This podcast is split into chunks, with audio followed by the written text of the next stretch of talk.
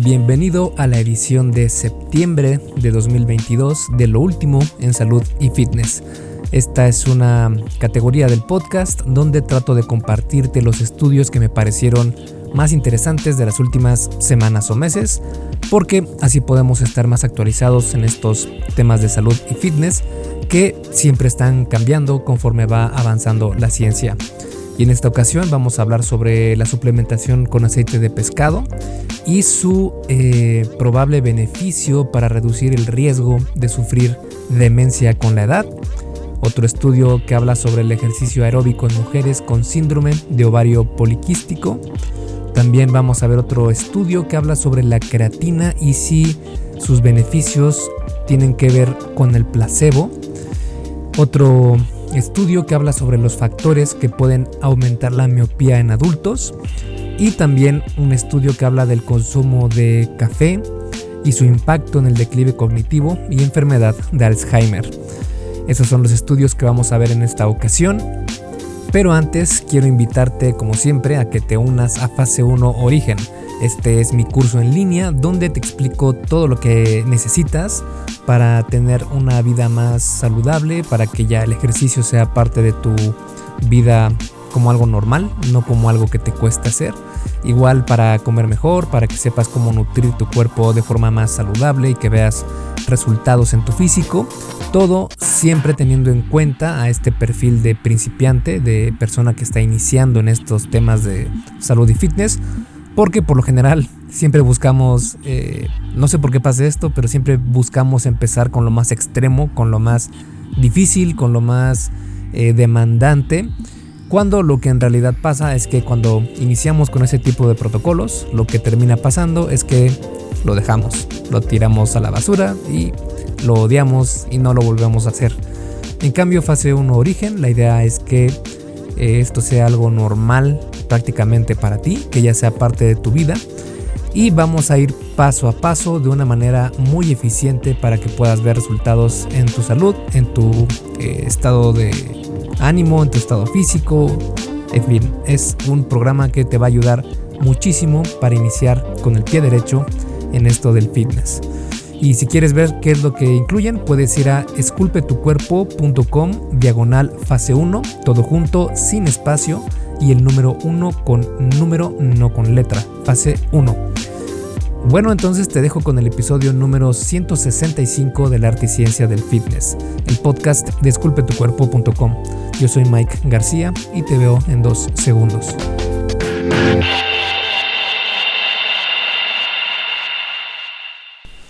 El primer estudio que vamos a analizar habla sobre la suplementación con aceite de pescado y cómo puede reducir el riesgo de sufrir demencia. Estudios anteriores han sugerido que el consumo del ácido graso omega 3 docosahexaenoico o DHA está asociado a un menor riesgo de deterioro cognitivo. El aceite de pescado contiene altos niveles de DHA, pero los ensayos controlados aleatorios que han probado los efectos de la suplementación con aceite de pescado en la cognición han informado de resultados, mm, digamos, mixtos. Estos resultados dispares podrían explicarse en parte por las diferencias en los antecedentes, antecedentes genéticos, porque cada persona tiene una genética diferente, en particular en el gen de la apolipoproteína E o ApoE algunas de cuyas variantes son un marcador de riesgo de demencia. Este estudio examinó las asociaciones entre los suplementos de aceite de pescado y el riesgo de demencia en adultos mayores con diferentes genotipos de ApoE. Este estudio prospectivo evaluó el uso de aceite de pescado en 215.083 participantes adultos mayores de entre 60 a 73 años y en el estudio de cohorte del Biobanco del Reino Unido que no tenían demencia al inicio. El uso de aceite de pescado y la ingesta dietética se evaluaron mediante un cuestionario. Los genotipos ApoE se analizaron mediante el genotipado de muestras de sangre. Durante un periodo de seguimiento de 8 años, 2.054 de los participantes fueron diagnosticados con demencia, La suplementación con aceite de pescado se asoció con un 13% menos de riesgo de demencia por todas las causas en comparación con la no suplementación con aceite de pescado. Sin embargo, no hubo asociaciones significativas entre el uso de aceite de pescado y subtipos específicos de demencia, como la enfermedad de Alzheimer, la demencia vascular o la demencia frontotemporal. Los autores también informaron de una interacción marginal entre la suplementación con aceite de pescado y las variantes del gen ApoE y el riesgo de demencia, pero esta asociación no fue estadísticamente significativa. El siguiente estudio habla sobre el ejercicio aeróbico en mujeres con síndrome de ovario poliquístico. El síndrome de ovario poliquístico es el trastorno endocrino más común entre las mujeres en edad reproductiva. Suele coexistir con la resistencia a la insulina y la inflamación.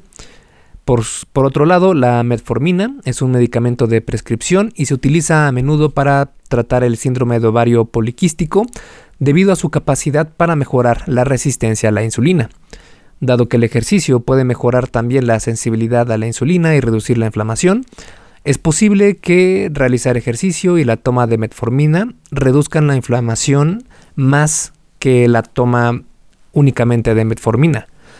Para eso, este ensayo controlado y aleatorizado de 12 semanas de duración con 40 mujeres sedentarias con síndrome de ovario poliquístico de entre 25 a 35 años de edad y con un índice de masa corporal de entre 18.5 a 24.9.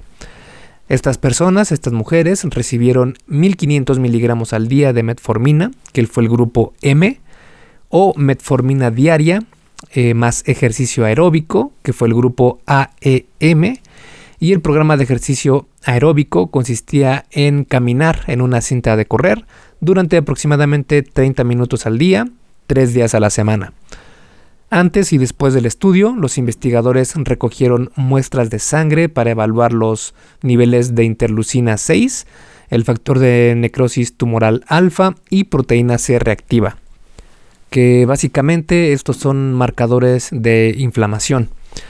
Los resultados mostraron que ambos grupos experimentaron reducciones significativas en estos eh, marcadores inflamatorios con respecto a los valores iniciales.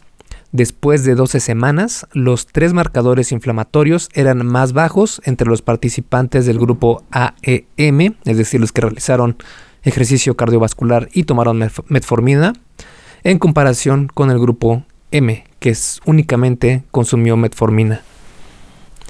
El siguiente estudio habla sobre uno de los suplementos más queridos por nosotros nerds del fitness y es la creatina, donde hace la pregunta de que los efectos de la creatina podrían ser únicamente un placebo.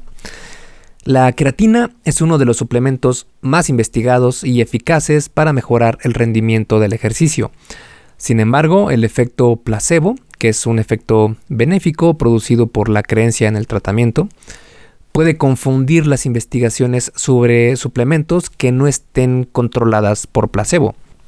Este ensayo aleatorio cruzado evaluó si la creencia frente a la ingesta real de creatina a corto plazo afectaba el rendimiento del ejercicio de resistencia entre un grupo de 15 hombres. Los participantes realizaban habitualmente ejercicios de resistencia y no tomaban suplementos de creatina antes del estudio. Completaron una sesión de ejercicios de resistencia una vez a la semana durante cuatro semanas consistente en tres series de sentadillas en máquina Smith y press de banca, hasta la fatiga utilizando una carga de 10 RM, es decir, con un peso con el que únicamente podían realizar como máximo 10 repeticiones, con un minuto de descanso entre cada serie. 30 minutos antes de cada sesión de ejercicios recibieron uno de los siguientes tratamientos en un orden aleatorio. Básicamente hubieron cuatro grupos, uno de estos grupos fue el grupo de control, a quienes no se les dio nada. Otro grupo se les suministró 0.3 gramos por kilo de peso corporal de placebo de dextrosa, identificado como dextrosa para los participantes. Este fue el grupo placebo. Otro grupo se les suministró 0.3 gramos por kilo de peso corporal de placebo de dextrosa, identificado como monohidrato de creatina ante los participantes. Este fue el grupo de creatina falsa. Y el cuarto grupo se les dio 0.3 eh, gramos por kilo de peso corporal de monohidrato de creatina, identificado como monohidrato de creatina para los participantes. Este fue el grupo de creatina verdadera. Es decir, hubieron cuatro grupos. Uno fue de control al quienes no les dieron nada. Otro grupo se les dio dextrosa y se les dijo que era precisamente dextrosa. Este fue el grupo placebo. Otro grupo fue eh, que les dieron eh, creatina eh, o les dijeron que les iban a dar creatina cuando en realidad era dextrosa. Y el otro grupo se les dio creatina y se les dijo que era creatina. Los resultados evaluados fueron el rendimiento del ejercicio, es decir, el número de repeticiones realizadas en cada serie, y la calificación del esfuerzo percibido, que esto es eh, un cálculo que se realiza con las eh, repeticiones que realiza cada persona y su nivel de esfuerzo que ellos perciben, y esto lo comparan en una tabla que puede eh, mostrar de forma no al 100% acertada, pero sí muy cercano a lo que es en realidad de el esfuerzo que realizó esa persona. Los resultados mostraron que los tratamientos de placebo, de creatina falsa y creatina verdadera, es decir, de todos los grupos menos el grupo de control, dieron lugar a un mayor número de repeticiones realizadas y a una menor relación de esfuerzo percibido en sentadillas y prensa en banco en comparación con el grupo de control. Además, el grupo de creatina verdadera y creatina falsa dieron como resultado una relación de esfuerzo percibido más baja y un mayor volumen completado de repeticiones por peso cargado en sentadillas en comparación con el grupo placebo, que fue el grupo que les dieron únicamente dextrosa y les dijeron que era dextrosa. No hubo diferencias significativas en ningún resultado entre el grupo de creatina falsa y el grupo de creatina verdadera. Si bien en este estudio no se encontró un beneficio significativo con la creatina, la realidad es que los métodos del estudio no fueron los mejores para intentar analizar los efectos de la creatina. Menciono esto porque la creatina no es un suplemento que se tome 30 minutos antes, unas cuantas veces a la semana. En este caso eh, fue, me parece que una vez a la semana el entrenamiento. Y así vas a notar resultados. Sino que debe haber un tiempo de saturación en músculos de la creatina para que esta creatina se vaya acumulando en tus, eh, en tus grupos musculares. Y una vez alcanzado este punto de saturación, que puede ser entre una a cuatro semanas de toma diaria de unos 5 gramos de creatina, entonces ahí es cuando ya se pueden notar las mejoras en el desempeño físico. Además, la creatina se ha encontrado que ayuda más a realizar series más intensas, donde las cargas son mayores, y no tanto con cargas moderadas como en el caso del estudio que analizamos, que fue de 10 repeticiones como máximo. Sin embargo, lo interesante de este estudio es que vuelve a, reforzar lo poderoso del efecto placebo, que debe ser tomado siempre en cuenta para cualquier estudio de esta índole y que nos muestra cómo nuestra mente es tan eh, influenciable muy fácilmente eh, y esto es realmente algo a lo que debemos poner atención, que el cómo te hables, el cómo te motives, de verdad que influye muchísimo en tu desempeño físico. Este estudio es una muestra muy clara del efecto placebo y el por qué deberíamos ponerle atención. Si quieres conocer más sobre este efecto también, el efecto placebo, tengo un artículo en esculpetucuerpo.com, puedes buscar placebo y ahí te va a aparecer un artículo que escribí sobre este tema donde hablo sobre precisamente el efecto placebo, pero también su contraparte, el efecto nocebo. Eh, está muy interesante este tema y te sugiero que le des una, una visita a ese artículo.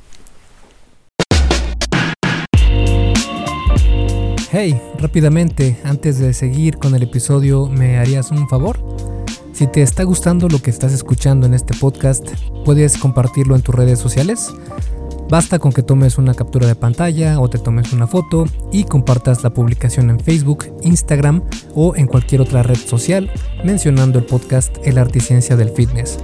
Porque simplemente con que hagas esto, que realmente no te lleva más de un minuto, me ayudas un montón a que Esculpe tu cuerpo crezca y podamos cambiarle la vida a muchas más personas. Y si haces esto, no olvides etiquetarme en la publicación para que pueda agradecerte personalmente. En Facebook estoy como blog Esculpe tu cuerpo y en Instagram como Esculpe tu cuerpo. Vale, sigamos entonces donde nos quedamos en el episodio.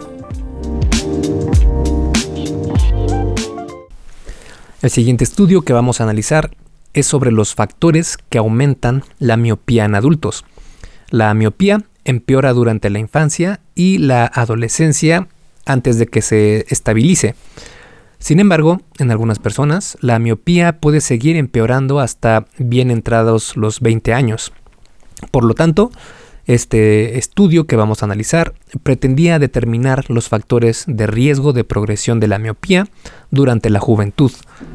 Los autores utilizaron datos del estudio RAIN, que es un estudio prospectivo de 2.868 niños nacidos en Australia durante 1989 y 1991 para evaluar la incidencia y la progresión de la miopía en la edad adulta joven, los investigadores utilizaron datos de exámenes oculares recogidos de 1.344 participantes a los 20 años de edad y de 813 participantes a los 28 años. Los resultados mostraron que, en general, el 25.8% de los participantes tenía miopía a los 20 años y el 33.2% tenía miopía a los 28 años.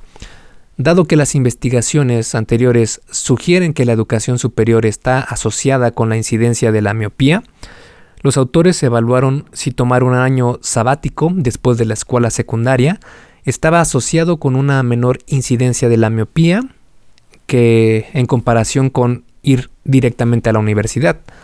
Sin embargo, no se observaron diferencias. El nivel educativo no se asoció a la incidencia en la miopía ni a su progresión después de los 20 años. Los siguientes fueron factores de riesgo de miopía a los 20 años. El tiempo que se pasa al aire libre. Los autores evaluaron la cantidad de autofluorescencia ultravioleta conjuntival que se puede eh, abreviar como CUBAF, que es un marcador de la exposición al sol en el pasado para determinar de manera objetiva el tiempo pasado al aire libre. La tasa de miopía de los participantes en el cuartil más bajo del área CUBAF, que indica una menor exposición al sol, fue del 33% en comparación con el 16% del cuartil más alto, Además, la vitamina D en suero, que es otro marcador del tiempo que se pasa al aire libre, se asoció de forma inversa con la miopía.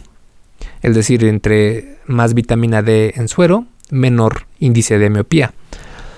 Después de ajustar por sexo, etnia, miopía de los padres y área CUBAF, cada aumento de 10 eh, minimoles por litro en la vitamina D en suero a los 20 años se asoció con un 12% menos de probabilidades de tener miopía.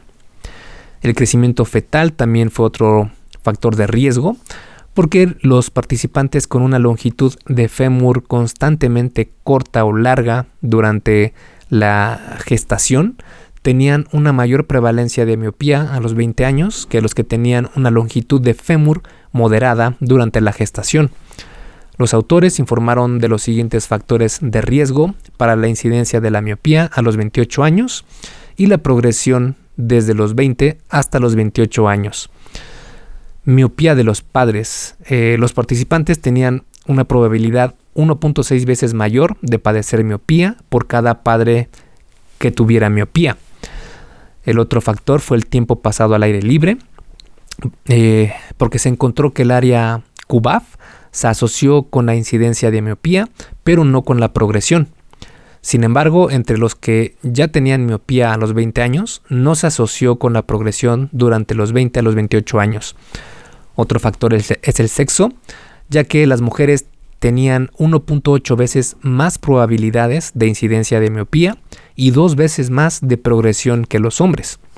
Otro factor son las horas de sueño y vigilia, ya que los participantes que informaron de que dormían y se despertaban más tarde los fines de semana tuvieron una progresión más rápida de la miopía durante la edad adulta joven, después de corregir el área CUBAF, el sexo, la etnia y la miopía de los padres.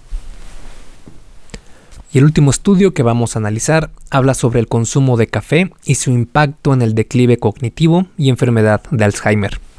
El café, que es una de las bebidas más consumidas en el mundo, tiene un alto contenido de compuestos bioactivos con cualidades saludables.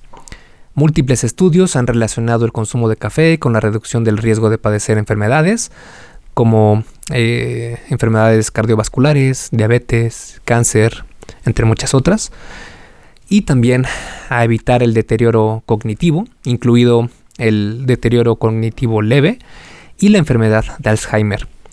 La asociación entre el consumo de café y el deterioro cognitivo ha sido ampliamente investigada y un mayor eh, consumo parece proteger contra la neurodegeneración relacionada con la edad, el declive cognitivo leve y la enfermedad de Alzheimer. Dado que el café es una intervención dietética de costo bajo, merece la pena investigar los efectos neuroprotectores de esta bebida.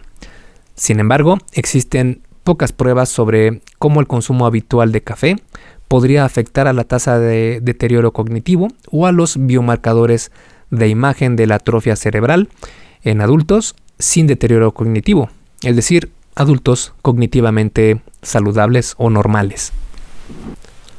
Para eso, este estudio incluyó a 227 adultos con una edad media de 69 años, sin antecedentes de trastornos cognitivos a los que se siguió durante una media de 10 años.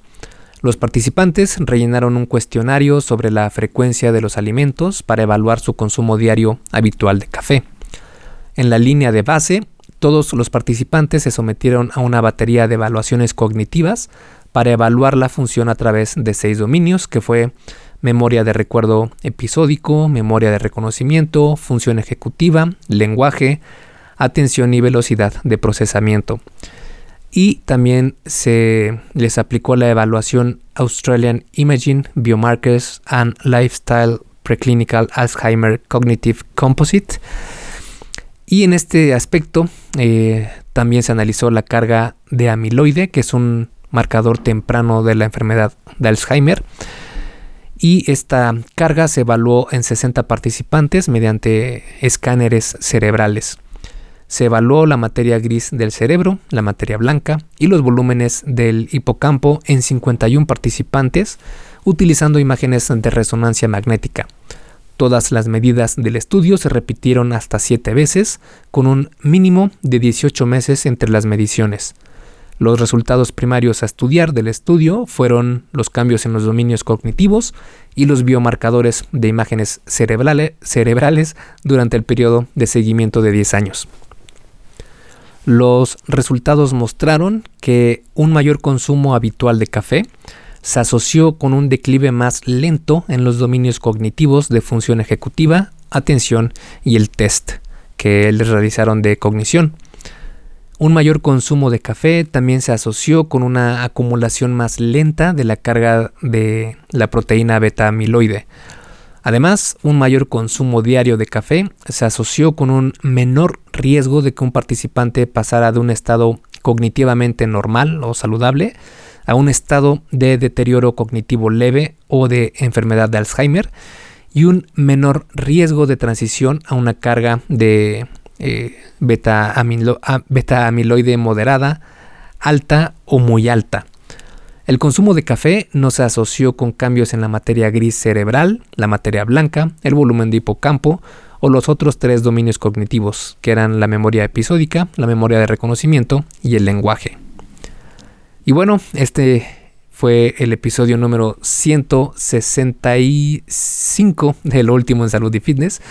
Eh, espero que, haya, que te haya parecido interesante y te haya ayudado a aclarar algunas dudas o que te haya parecido de valor. Nos vemos la siguiente semana con otro episodio del podcast. Esculpe tu vida, comienza con tu cuerpo. Y hasta aquí el episodio del podcast de hoy. ¿Te gustó? Si es así, déjame una calificación y tu opinión en Apple Podcast o en la plataforma que me escuches. Es muy sencillo y no te lleva mucho tiempo. Con esto me ayudas a que el podcast suba en el posicionamiento y así podamos llegar a más personas. Si tienes alguna duda o sugerencia, puedes mandarme un email a contacto arroba esculpetucuerpo.com. Veo absolutamente todo lo que me llega al mail y respondo personalmente a todos. Puedo tardarme un poco por la cantidad de mensajes que recibo al día, pero ten por seguro que sí te responderé. Gracias por escuchar el podcast de la Articiencia del Fitness y espero haberte ayudado a aclarar algunas de tus dudas. Y antes de irnos, si te gustó el episodio, entonces probablemente también te guste el curso por email que tengo donde aprenderás durante 7 días sobre fitness basado en ciencia. Puedes suscribirte totalmente gratis en esculpetucuerpo.com diagonal curso gratis. Todo junto y sin espacio. Curso gratis. Me despido y nos vemos en el siguiente podcast.